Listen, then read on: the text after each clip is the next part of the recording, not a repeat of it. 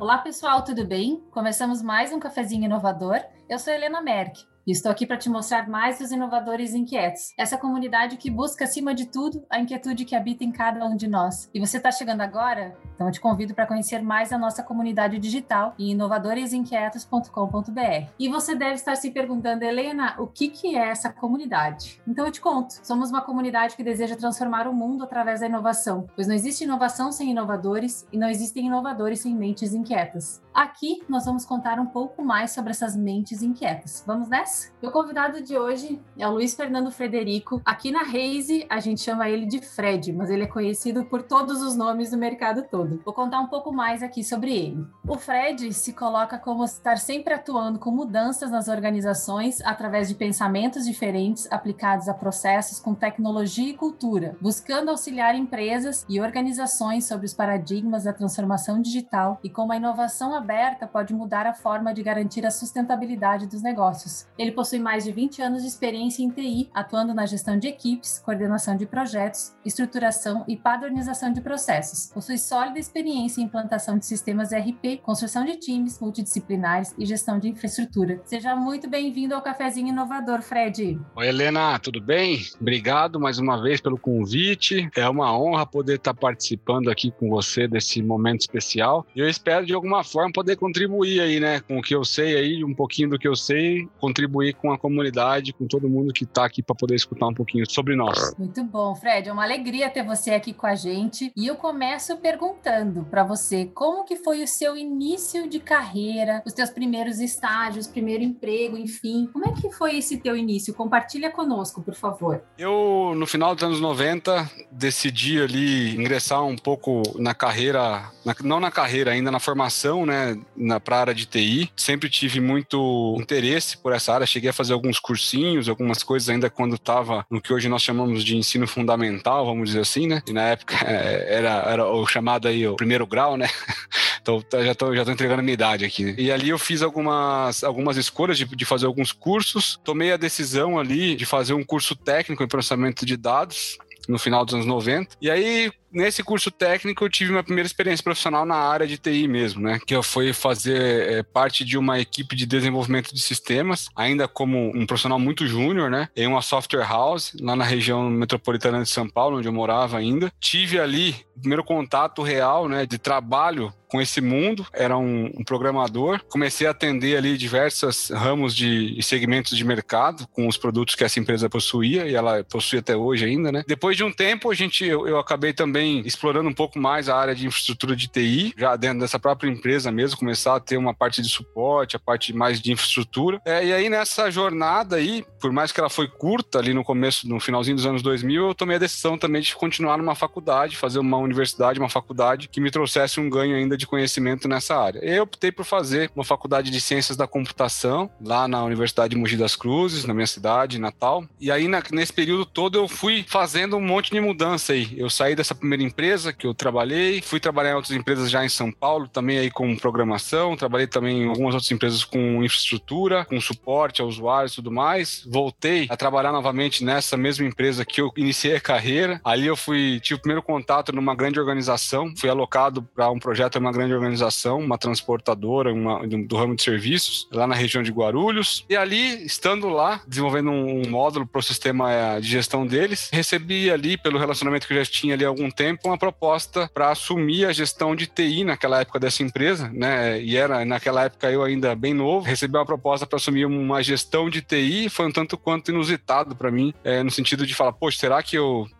posso fazer? Será que eu devo fazer isso? Será que eu tenho conhecimento para fazer isso? Quem sou eu, né? E eu me lembro muito bem até hoje que, naquela ocasião, né, o diretor financeiro, administrativo financeiro, ele foi muito é, claro comigo. Ele era uma pessoa muito direta também, aprendi muita coisa com ele, no sentido de falar: eu sei que você não tem a formação, que você não tem o conhecimento nem a experiência necessária para isso, mas eu aposto que você pode desenvolver isso e eu vou te ajudar a desenvolver isso. E naquele momento, eu perguntei a mesma coisa para ele. Falei: poxa, se você está disposto a me ajudar a crescer nesse sentido, a ser um gestor, assim como você está falando que era um gestor de TI, e aí ele disse disse sim. Falei, poxa, que legal. Então, estamos acordados aqui que vamos assumir esse desafio, né? Eu não sou dono da verdade. Naquele momento ali, um frio na barriga, ele passou a passar pro corpo inteiro, porque eu já tinha que, a partir daquele momento, assumir posições que eu nunca tinha tido até então. Ali, para mim, foi uma grande mudança de cenários. Até então, eu sempre me via dentro de equipes, né? E a partir daquele momento, eu me via, a partir daquele momento, tendo que fazer gestão de pessoas, gestão de equipes, de projetos, entre outras coisas. Então ali foi um divisor de águas na minha carreira profissional. O mais legal dessa história toda é que depois de dois meses que isso aconteceu, ele saiu da empresa e chega outro diretor que não conhecia nada dessa história nem desses tratos e a gente teve que conseguir fazer a coisa funcionar. No final das contas, me dei muito bem, ainda continuei nessa empresa por bons anos ainda, até 2006. Quando aí também, numa grande oportunidade aí, eu voltei e mais uma vez, né, por indicação daquela primeira empresa que eu trabalhei, né, lá na na, onde eu comecei minha carreira, por indicação de, deles, participei de um processo de uma indústria química, uma indústria do ramo químico, para agronegócio e também ramo químico em geral. Assumindo ali nessa empresa, eu, dei um passo para trás, deixei de ser gestor e voltei para um cargo ali de analista de, de, sistemas, entre outras coisas, para poder assumir ali um, outros novos desafios dentro dessa empresa, numa empresa que tinha muita diferença daquela que eu trabalhava inicialmente, que era do ramo de serviço, mas que tinha muitas oportunidades de crescimento. Uma delas era que essa empresa tinha acabado de receber um aporte de um fundo de investimento, ela tinha sido comprada por um fundo de investimentos. Né? Na ocasião, eles estavam estruturando boa parte dessa empresa, uma delas era a de TI, e eu entrei lá para poder fazer parte da equipe de TI. Né? Eu já conheci algumas pessoas que trabalhavam lá também, para poder seguir com a implantação do software de gestão que eles tinham. Também por obra do destino, né? A gente não pode nunca dizer que sim nem que não. Um ano depois ali aconteceram outras mudanças, a empresa começou a perceber que o RP que ela possuía não era talvez ali a melhor melhor opção e entramos em um novo processo. A equipe foi de novo reestruturada para tocar um projeto inteiro de mudança de sistema. E eu entrei nessa mesma onda, né? Antes disso, eu estava fazendo muito mais um, trabalho muito forte na parte de estruturação de, da infraestrutura de TI da empresa. Acabei voltando para a área de projetos de sistemas. Participei desse projeto por dois anos, um ano, um ano e meio praticamente aí. Depois, no final do projeto, acabei assumindo aí uma posição de coordenador novamente lá dentro, tendo pessoas na equipe, tendo, fazendo gestão de pessoas, gestão de mais projetos e fiquei nessa situação aí praticamente até o final ali de 2014, início de 2015. Né? Então a, a, primeira etapa aí são quase 15 anos, né, praticamente de trabalho contínuo entre várias empresas, mas sempre atuando com pessoas buscando desafios novos. Nunca tive medo de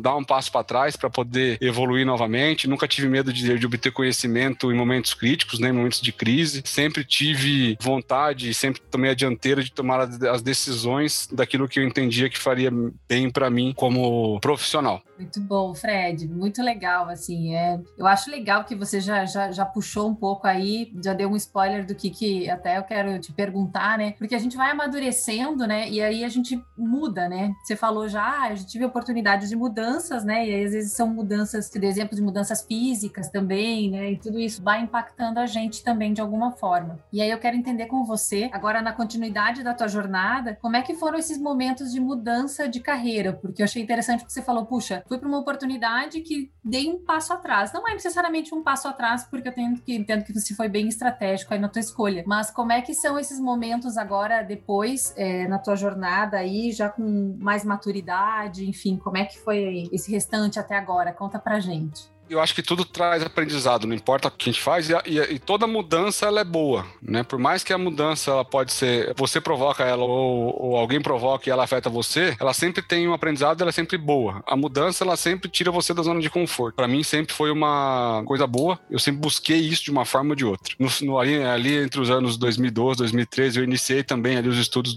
para fazer um MBA em gerenciamento de projetos e aí terminei ele a parte inicial dele ali na, na, até o final de 2014, na verdade em 2015 ainda. E nessa ocasião, inclusive, eu tive uma outra grande mudança na minha vida, né? Então eu sou de Mogi das Cruzes, na região da Grande São Paulo, sempre trabalhei na região, sempre trabalhei na capital de São Paulo, sempre viajei bastante trabalhando, né? Seja para visitar filiais das empresas que eu trabalhei, para poder ir atrás de, de, soluções, de qualquer tipo de coisa nesse sentido. É, mas até que eu tive uma, uma proposta inusitada para mim até então, que foi no final de 2014, eu recebi uma proposta para assumir aí a gerência de TI de uma cooperativa agroindustrial no interior do Paraná. E aí você tem um primeiro fala, poxa, que legal, né?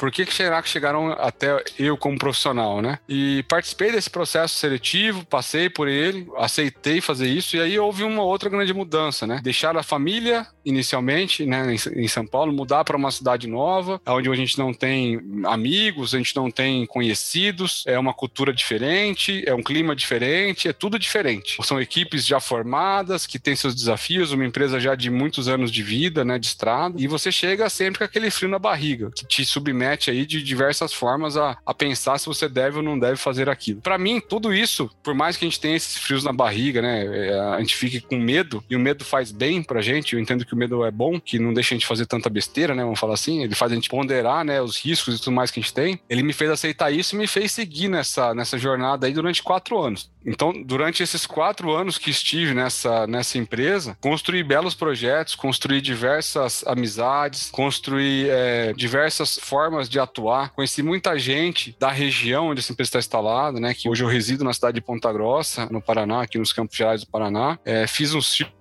novo de amizades. Então, tudo isso daí, durante esses quatro anos que foram plantados, me trouxeram novas coisas, novos horizontes, novas formas de ver a vida, nova forma, novas formas de lidar com problemas e situações, né? Dentro daquilo que eu estava acostumado já, antes da minha mudança para o Paraná, você sempre tinha ali, talvez, alguém para você bater um papo, para você trocar uma ideia, para ser o seu mentor, para você ser aquela pessoa que você podia se apegar, né, para bater um papo. E de uma hora para outra, às vezes você já não tem mais isso, né? Você tinha que fazer isso por telefone, talvez trocando uma mensagem, não é a mesma coisa que a gente está acostumado. Então, essas idas e vindas sempre geram aprendizados para a gente. Isso vai acaba que vai calejando, a gente vai criando uma casca um pouco mais dura para algumas situações e vai amolecendo para outras. Né? A gente vai conseguindo saber lidar com tudo isso. Na ocasião da minha saída também dessa empresa, né, existia ali uma condição que eu também não sabia o que eu faria. Né? Será que eu volto para São Paulo novamente? Para onde existe lá uma condição que eu já conheço, para onde existe uma condição que eu consigo talvez ter um apoio maior pela comunidade ou pelo meu círculo de amizades que eu já tinha anteriormente? E naquele momento, diante também de várias situações pessoais aqui com a esposa, com a minha filha indo para o último ano de escola, minha esposa empregada aqui na região de Ponta Grossa, falei, poxa, que legal, né? Tem uma oportunidade que eu nunca tive na vida. E quem me fez pensar muito bem nisso foi, inclusive, participando de uma entrevista numa empresa, onde a pessoa que me entrevistava falou assim: Ô Luiz, você tá certo isso aqui mesmo? Você nunca teve um, um espaço de tempo entre um emprego e outro? Ele sempre foi sair de um e começar no outro praticamente numa, numa semana sim, uma semana não? E aquilo, a pergunta me fez pensar, falei, putz, verdade, né? Eu acho que eu nunca parei para fazer nada que eu tivesse que repensar o que eu estou fazendo, ou a forma como eu estou fazendo. E naquele momento eu me dei o luxo ali, né? De falar, poxa, eu acho que eu tenho que entender o que eu quero fazer. E parei para pensar um pouco, sobre realmente o que eu queria fazer. E aí foi aonde começou uma outra jornada minha de vida, né? Sempre buscando um, de novo, né? Algo que não fosse tão confortável para mim não fosse tão conhecido. E aí eu acionei meus amigos aí, o, Leo, o Leonardo Tossi, o Léo Tossi e o, e o Marcos Góes, e fui bater um papo com eles, né? Eles, eles já tinham naquele momento a Raise Shift, eles estavam começando com a Raise Shift ali, tinha um tempo de vida ainda pequeno da empresa, e fui entender, cara, o que, que eu posso fazer com vocês? Tem alguma coisa que eu posso ajudar vocês, né? Dentro daquilo que a gente já se conhece, daquilo que eu posso trazer de uma forma ou de outra conhecimento, vocês me ensinar alguma coisa. E ali começou um novo relacionamento profissional, né, que culminou aí hoje eu sou um dos sócios aí, convidados por eles dois para participar da Resishift. Estou aí com eles desde 2019, uma jornada muito legal, muito interessante, muito intensa, muito diferente de tudo que aquilo que eu já tinha vivido até então, é, onde a gente tem aprendizados diários, né? Muita discussão, muita divergência, muito consentimento sobre as coisas também, mas tudo isso no, no final do dia viram conquistas que a gente tenta comemorar da melhor forma possível. Passamos aí o ano de 2020, passando 2021 em um modelo de trabalho totalmente também novo, que acaba talvez diminuindo um pouco esse relacionamento pessoal. Talvez não, né? Ele diminui muito esse relacionamento pessoal, mas que não deixa de ser, de, de poder ser comemorado como grandes conquistas. Então, voltando à sua pergunta aí, Helena, o que, que foi para mim? As mudanças fazem parte da minha vida. Se eu tiver que em algum momento fazer de novo alguma coisa nesse sentido que seja no sentido de dar um passo para trás, né? E voltar a entender o que, que eu tenho que dar, o próximo passo que eu tenho que dar, eh, eu não vou hesitar em fazer isso de forma alguma. Claro que a idade vai trazendo pra gente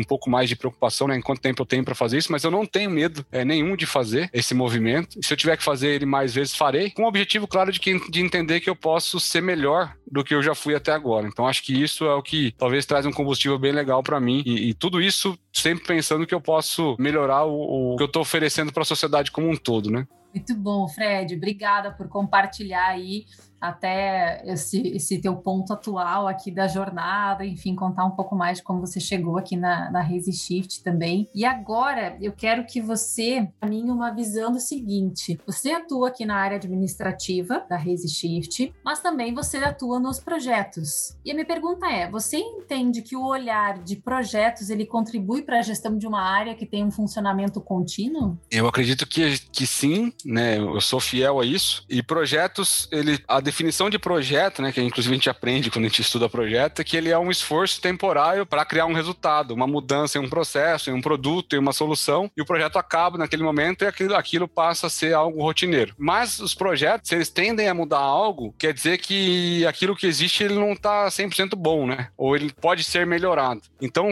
projetos nada mais para mim, nada mais são do que propulsores de rotinas, né? Da, da, é, propulsores daquilo que a gente faz como rotina. Quando a gente pensa em área administrativa, que é uma, uma das coisas que eu faço aqui na Reis, cara, muito legal também poder atuar em uma área administrativa dentro do modelo de gestão empresarial. Eu não fui formado para fazer gestão empresarial, fui formado para fazer tudo que está relacionado a TI, aprendi a fazer gestão de TI, mas eu nunca havia feito gestão empresarial. Hoje eu estou cuidando da Reis como, como uma empresa, né? Eu sou responsável pela parte financeira, administrativa como um todo. Os projetos eles devem acontecer, eles devem contribuir para a otimização dessa jornada toda que a administração faz. Então, se eu tenho que fazer algo para melhorar isso, isso deveria ser tratado como um projeto, não é só uma mudança de processo. Ele existe sim uma, uma grande diferença aí que é eu consigo proporcionar para minha área administrativa diversas melhorias que eu trago através de projetos. Podem ser pequenos ou não, mas é, respondendo a sua pergunta, eu entendo que ele tem total impacto e total aderência, né, para a melhoria daquilo que é rotineiro. Muito bom, muito bom. Fred. Adorei a forma que você colocou. Agora, eu quero. É um momento, Fred, aqui no cafezinho, que a gente entende como as pessoas né, embarcaram na comunidade, enfim, como é que são os começos e tudo mais. Mas para você, eu quero trazer um outro olhar, exercitar aqui com você. Você mesmo compartilhou com a gente que você entrou um pouquinho, né, depois aí da formação da Reis, então o Léo e o Marcos já estavam aqui. É, e como é que foi para. Assim, eu sei que o conceito da comunidade, apesar da comunidade ter sido criada oficialmente depois, eu sei que o conceito já existia né? Já tinha essa, esse olhar sobre comunidade. Como é que foi para você essa percepção quando você chegou sobre esse conceito de atuar em comunidade, da importância da comunidade? Bom, Helena, acho que assim, é, é, bem legal essa pergunta e ela, eu vou trazer um pouquinho mais do que eu passei também na minha história profissional, né, do que eu já comentei um pouco. Eu sempre me apeguei muito a estar conectado às iniciativas que as outras empresas fazem, que os ecossistemas estavam fazendo. Então, eu nunca me senti sozinho naquilo, em tudo aquilo que eu fiz, não no sentido de não ter equipe, é no sentido de conseguir me apoiar em fazer benchmarkings, em ter aonde buscar referências, aonde buscar informações relevantes para poder validar aquilo que eu fazia e para poder, inclusive, direcionar muito daquilo que a gente, a gente espera de um ambiente profissional de uma empresa, né, daquilo que eu quero melhorar. Fazer parte de comunidades de ecossistema é uma coisa para mim que ele foi muito natural ao longo desse tempo. Então, desde você participar de fóruns, né, que existiam lá antigamente, fóruns que eram blogs lá, os blogs que se tornaram fóruns, que você trocava informação, trocava ideias com pessoas do Brasil inteiro ou até de fora, né? Depois você pode também é, evoluir para isso, para encontros direcionados de pessoas que atuam no mesmo segmento. Então vai ter um encontro de profissionais de TI lá da região XPTO de São Paulo ou do Paraná e assim por diante. Participar, trocar experiências, escutar o que os outros podem melhorar na sua vida, é, contribuir também com o que você fez para os outros. Tudo isso sempre fez parte de tudo que eu fiz na minha vida profissional. Quando eu cheguei na Reis, em um dos primeiros projetos projetos que eu fiz aqui no início foi justamente é, a gente tinha que ter essas pessoas para poder executar esse projeto, ter pessoas conectadas que trouxessem conteúdo, especialidades, que conseguissem de uma forma ou de outra conduzir, entregar os resultados que a Reis havia vendido para seus clientes. Eu achei isso primeira coisa sensacional. Né? Acho que poder pensar em participar de uma comunidade, mas no sentido de que essa comunidade ela pode entregar muito mais valor para diversas empresas. E isso, quando eu falo de entregar valor, é no sentido de valor mesmo, né? No sentido de, poxa, nós podemos fazer muita diferença. Não é só uma mera contribuição para os próprios membros da comunidade, das pessoas com quem eu me relaciono. Eu posso, dentro dessa comunidade, ser uma referência. Eu posso, eu posso me, me portar aqui como especialista em determinada área, em determinado assunto. E eu sei que toda essa comunidade vai me gerar negócio, vai me gerar oportunidade, vai me levar para outros patamares ou para outras situações de negócio, outras situações empresariais. Quando isso me foi apresentado, né, que foi o conceito ali, que era ter essa rede, essa galera toda especialista, esses, baita profissionais reunidos para poder não só trocar experiência, mas para gerar negócio entre eles, aquilo para mim foi um, uma coisa é, maravilhosa, né? E aí poder operacionalizar isso de uma forma ou de outra, né? Conseguir fazer com que um projeto já constituísse isso oficialmente e depois é, já empregasse isso gerando esse valor para os clientes da Raise, para mim foi uma honra muito grande, né? Primeiro por ter conduzido isso junto com os primeiros participantes aí, vamos falar da comunidade, mas mais do que isso foi muito legal poder entender que fazia muito sentido também para quem estava vindo, para quem estava chegando, para quem estava sendo convidado, para quem estava é, é, iniciando esses passos conosco, sabe? Ver a reciprocidade nesse sentido foi muito mais a retribuição disso para a gente que estava operando de uma forma ou de outra um projeto, mas com essas pessoas que estavam constituindo ali a comunidade Inovadores Inquietos, foi muito mais legal, né? Foi muito mais valoroso pra gente poder fazer isso e eu me sinto muito honrado de poder ter sido uma das pessoas que iniciou isso aí com todo o restante do time dos Inovadores Inquietos. Muito bom, Fred, muito bom. Eu também tenho uma visão muito especial aí de, de comunidade, também acho que faz toda a diferença. É, bom, agora é um momento, Fred, que a gente fala um pouquinho sobre as características comportamentais dos inovadores inquietos. E para quem está nos escutando e eventualmente é a primeira vez aqui, eu vou comentar um pouco de quais são essas características, né? Elas são ousado, honesto, divergente, autônomo, subversivo, destemido e razoável. E quando as pessoas embarcam na comunidade, a gente convida, né, esses novos inovadores aí a refletirem sobre isso e o Fred se coloca como ousado, divergente, honesto e destemido. E agora eu te pergunto, Fred, como é se perceber, como é se refletir, né, se colocar nessa posição aí, é, se vendo ousado, divergente, honesto e destemido? Helena, você já me conhece um pouco mais, você já sabe um pouco de como eu sou, né? Minha, minha forma de ser, né? talvez aqui a gente, quando a gente respondeu isso aqui, a gente retrata um pouco daquilo que a gente vê, talvez como traços mais fortes, né, do, do daquilo que a gente faz. Eu acho que a honestidade, para mim, tá acima de tudo, né? Acho que ela tem que ser algo que, ser, que traga transparência, que traga clareza nas relações, que traga de uma forma ou de outra confiança para aquilo que se faz. Porque se isso não existe, a gente não consegue, talvez, dar passos muito maiores, né? As relações, elas, elas esvaem porque a gente não tem isso. E a partir do momento que a gente tem isso daqui, tudo a gente pode ter outras coisas que eu considerei ali, né? Eu sou ousado sim, gosto de assumir riscos, gosto de estar em condições que me tragam esse frio na barriga. Eu, eu isso faz parte da minha pessoa, dos meus valores, né? De estar assumindo esses riscos. Então, tanto que na minha breve história que eu contei para vocês aqui, eu sempre estive me colocando nessas situações. É uma coisa que eu gosto bastante. Então, a ousadia vem muito disso, de pisar em terrenos talvez desconhecidos, de testar coisas novas, de buscar, de uma forma ou de outra, condições que não são confortáveis. Acho que isso traz um pouco do que eu falei de ousadia. Quando eu falo ali também da parte de divergência, né, do meu divergente, eu gosto de ser divergente no sentido de tentar entender o que, que não estou enxergando. Eu gosto muito de, muitas vezes, em, em conversas assim, provocar algum tipo tipo de discussão que vá contra a minha própria, meu próprio ponto de análise, meu ponto, ponto de visão para eu conseguir tentar entender talvez algo que eu não esteja enxergando, né? Então, eu trago muito às vezes um posicionamento meu de divergência que às vezes na verdade não é que eu sou divergente. Eu quero entender um pouco daquilo que eu talvez não esteja conseguindo enxergar, uma forma que eu gosto de atuar, seja tanto no profissional quanto no pessoal. O que, que será que eu estou deixando num ponto cego? E aí trazer esse olhar que eu contraponho todo mundo ou que eu trago essa visão que não é igual de todos ali, eu consigo talvez é, mudar essa forma de pensar e de analisar. E o destemido é no sentido de realmente aí, por mais que eu tenha medo, né? Tem hora que eu tenho que deixar esse medo um pouco de lado e tentar avançar um pouquinho mais dentro daquilo que eu trago do ousado também ali, né? Que é vou evoluir para territórios, cenários, situações que não são tão conhecidas, que vão trazer todo esse frio na barriga. E para isso tem que ter um pouquinho, às vezes não é só a vontade, né? Às vezes tem que ter aquele empurrão ali e essa, essa definição de destemido para mim vem muito nesse sentido, sabe? De conseguir dar essa, esse passo a mais aí, sem eu ter que desprender tanto esforço meu para poder fazer isso, né? Para conseguir fazer ou também no sentido de tentar buscar algo de uma forma mais rápida, né? Que é no sentido de preciso de uma informação muito mais rápida, preciso estar me posicionando de uma forma que talvez os outros não consigam estar. Então o, o Destemido também vem um pouco nesse sentido.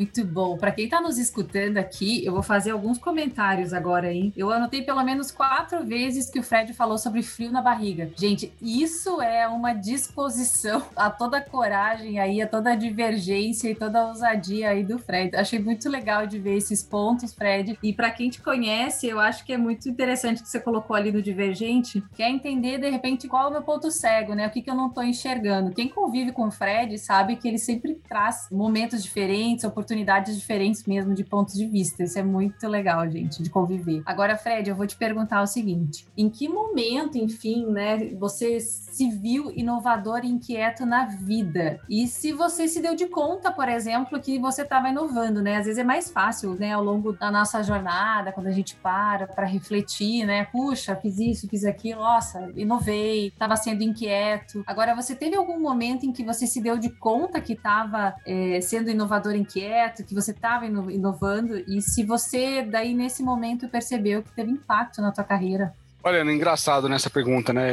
Eu posso responder ela de algumas formas, né? Naquele momento que eu havia saído dessa cooperativa agroindustrial ali, eu estava pensando sobre o que eu queria fazer. Houve ali uma aproximação. Meu pai, ele, ele tem uma empresa em São Paulo, uma confecção, né? Já mais de 20 anos. Quando, nessa ocasião aí que eu não sabia exatamente o que eu queria fazer, comecei a trabalhar com ele lá, comecei a atuar com ele de alguma forma ou de outra ali. No sentido de, de tentar profissionalizar um pouco daquilo que ele sempre fez, né? De, também de conforto para ele, no sentido de, sei lá, talvez ali fosse também um lugar meu, né? Um, um novo rumo meu de vida ali. É uma indústria fabril, de fabricação de bolsas. Eles fornecem aí muito material para um dos grandes players de delivery do Brasil. E até então o relacionamento que existia ali era um relacionamento muito cliente-fornecedor, né? Vem um pedido de compra, eu fabrico, te entrego. Pedido de compra, fabrico, te entrego. E aí, numa ocasião, estava inclusive com ele lá e houve uma oportunidade de fazer uma reunião com essa empresa aí.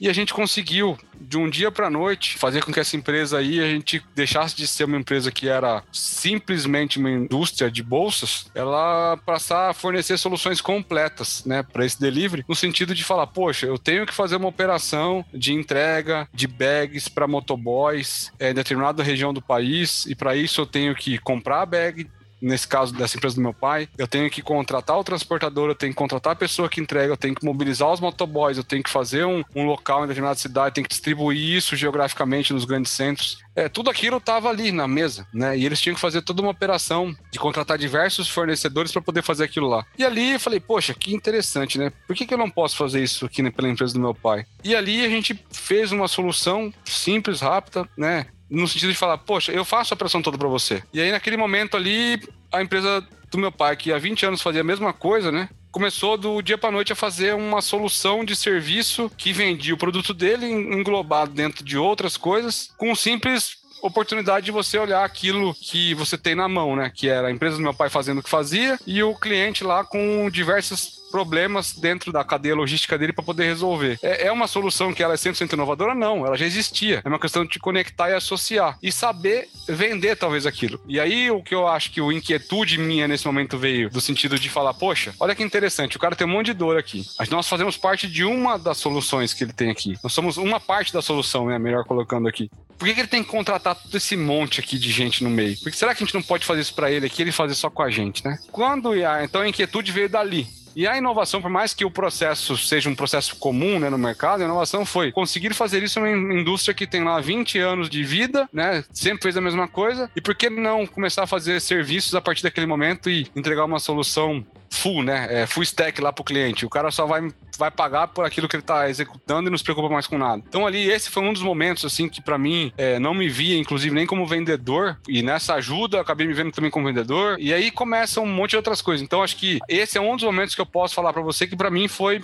que eu me senti um inovador inquieto, sabe? Muito bom, sensacional. E esse full stack aí, realmente, se as pessoas não soubessem de qual que é a tua origem, agora saberiam, hein? Tá vendo só? a gente sempre se entrega, né? É isso aí. Nossa, mas muito bom, Fred. Bacana esse case, hein? sensacional. Agora a gente tem um momento que é a dica do inovador. A gente já vai se dirigindo aí para o final do nosso cafezinho, mas antes disso a gente tem a dica do inovador. E aí, Fred, você pode compartilhar conosco uma sugestão. Pode ser um podcast, um filme, um livro, um texto, enfim, uma série. O que você acha que é legal de compartilhar com quem está nos escutando.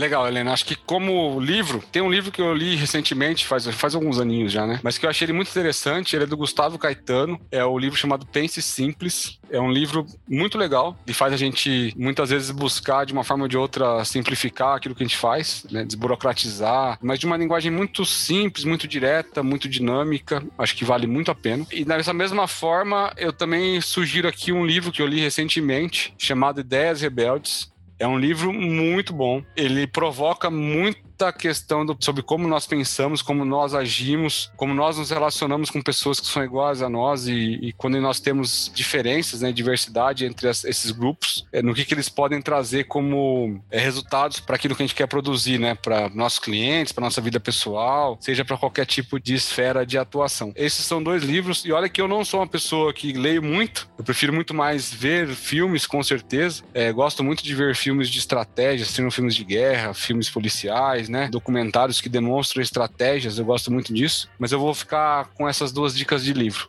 Excelentes dicas, Fred. Bom, e para finalizar o nosso cafezinho, a gente tem um momento mito ou verdade. Você está pronto, Fred?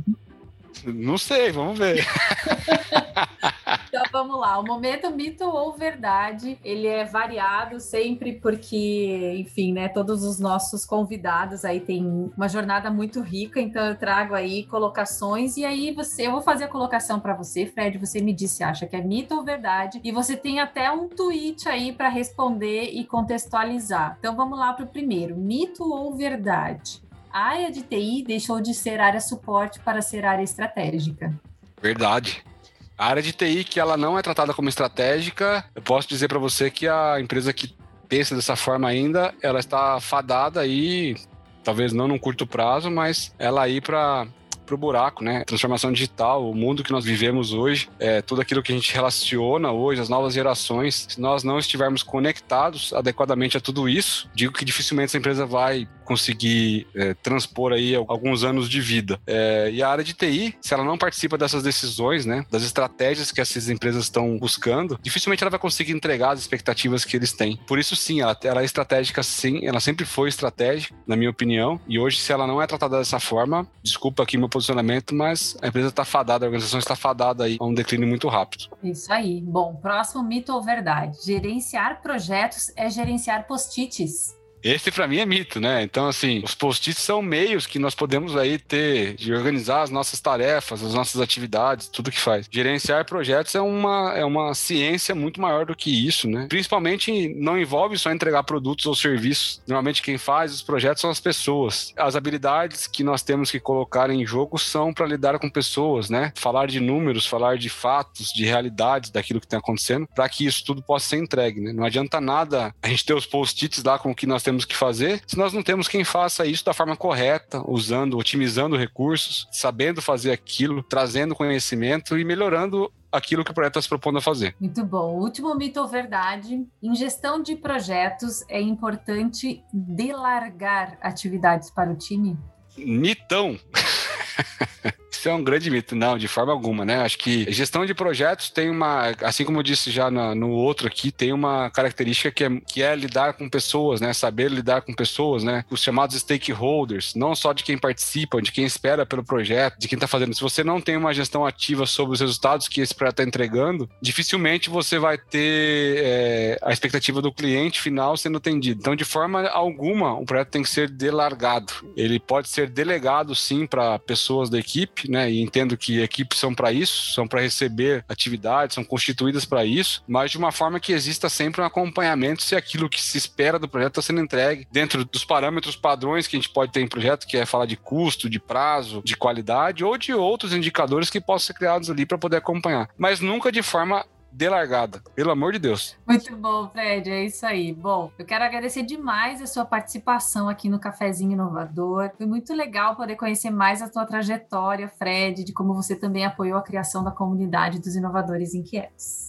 Helena, eu que agradeço mais uma vez aí. Espero poder contribuir de alguma forma, não só aqui no Cafezinho Inovador. Fiquei muito feliz de participar aqui, mas para quem escutou aqui, quem, quem quiser fazer contato comigo, né, que eu possa ajudar de alguma forma ou de outra, fique à vontade de me contatar também. Já sabem onde me achar? Fique à vontade de me contatar para poder bater um papo, trocar uma ideia, tomar um cafezinho e assim por diante. Beleza? Muito obrigado mais uma vez, Helena. Valeu, Fred. Valeu toda a parceria. Bom, lembrando que os nossos conteúdos estão nas redes sociais dos Inovadores Inquietos. Nós estamos no Instagram, no LinkedIn, no YouTube. E acompanhe os conteúdos do Fred aqui no YouTube dos Inovadores Inquietos, que ele é uma figurinha constante aqui com a gente, sempre contribuindo nos nossos webinars. No nosso canal do YouTube, você pode acompanhar os nossos webinars e happy hours ao vivo. E o Cafezinho Inovador está aqui no Spotify. E para os que amam podcast, colocamos também nossos webinars por aqui. E agora, contando um pouquinho mais sobre a comunidade dos Inovadores Inquietos, ela é fomentada pela consultoria de inovação e transformação digital Raise Shift, composta por pessoas que desejam transformar o mundo. Os conteúdos da Raise Shift estão em raiseshift.com.br e tem muito conteúdo do Fred lá, gente super recomendo. E sigam o podcast Resilientes aqui no Spotify. Semana que vem tem mais, pessoal. Até lá!